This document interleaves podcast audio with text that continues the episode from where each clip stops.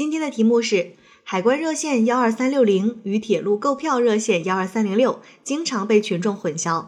海关经常会收到一些群众来订火车票，在春运期间呢尤为严重。而且网上搜索引擎在搜索幺二三六零时，也会时常出现错写幺二三零六的情况。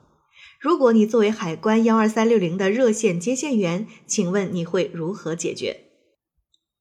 这道题呢，真的是一个非常真实的情况啊，就是现实当中会存在的。这两个号码非常的相似，你可能在无意当中呢，真的就会拨一个幺二三六零去订票。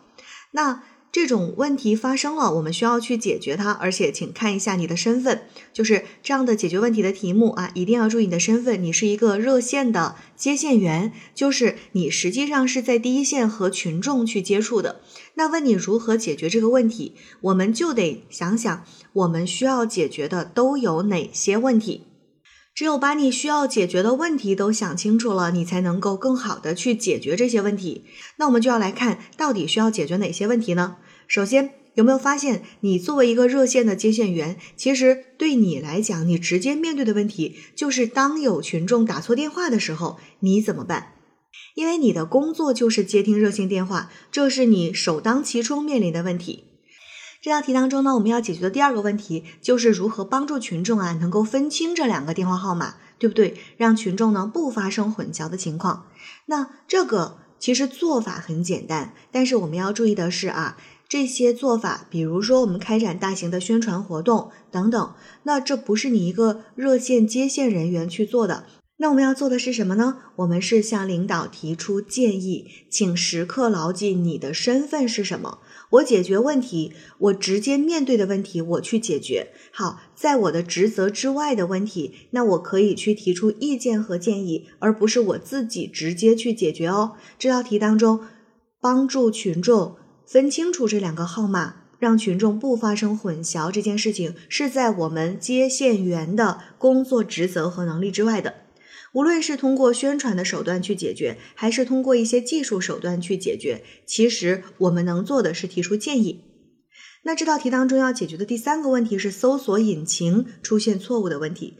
那么这个问题呢，也依然是超出了我们接线员的工作能力和范围。那我们呢，是可以和单位的领导提出建议，由单位出面和这种搜索引擎的平台公司联系，纠正这样的错误，尽量在网络搜索的时候啊，不出现这样的问题。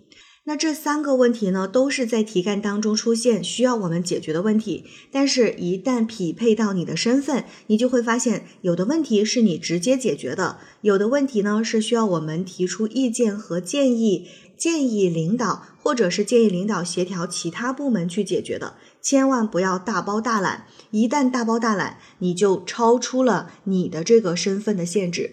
这也是这道题最容易犯的错误，因为这道题本身来讲，它需要解决的问题并不是很难，我们都能够看得出来，也能够想到办法。但是，一旦匹配上这个身份，我们很多同学就非常容易做出超纲的事情，就是所有的问题我都能够解决，我真棒啊！那么你就不小心掉进了这道题的坑里面了。OK，考生现在开始答题。幺二三零六和幺二三六零的确会容易混淆，如果不想办法解决，会对群众和海关系统都造成不必要的麻烦。作为接线员，我会立足岗位，做好本职工作，并向领导提出建议，尽可能更大范围的解决问题。首先，立足岗位，做好服务告知工作。在接到误拨电话时，我一定会耐心细致的做好解释工作。